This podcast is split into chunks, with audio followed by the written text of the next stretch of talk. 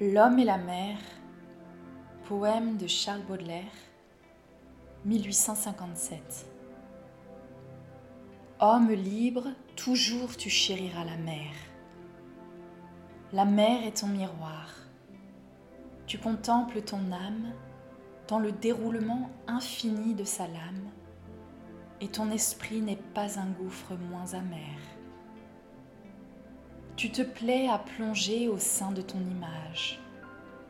Tu l'embrasses des yeux et des bras, et ton cœur se distrait quelquefois de sa propre rumeur au bruit de cette plainte indomptable et sauvage.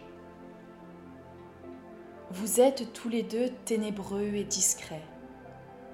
Homme, nul n'a sondé le fond de tes abîmes.